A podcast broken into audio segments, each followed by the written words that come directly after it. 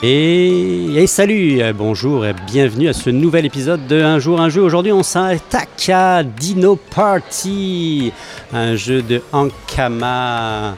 Euh, un petit jeu d'habilité en fait tout simplement. Vous allez euh, avoir des petits dinosaures donc plein de sortes de dinosaures bien classiques dans leur aspect et dans leur visuel qu'on peut retrouver, qui vont plaire évidemment à toute la famille et surtout aux enfants.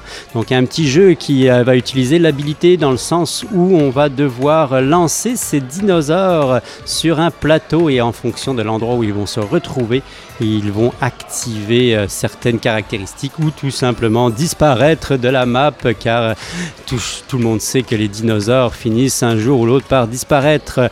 Le plateau est évidemment euh, modulaire et va changer au fur et à mesure de la partie. Et euh, vous allez donc vous retrouver progressivement avec de moins en moins de cases disponibles pour faire vos actions.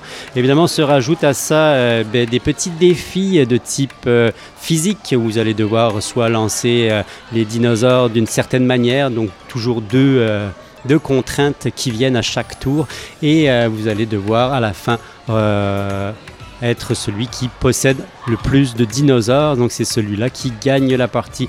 On parle d'un tout petit jeu vraiment euh, qui euh, emmène pas très très large en termes de euh, rejouabilité, même de plaisir.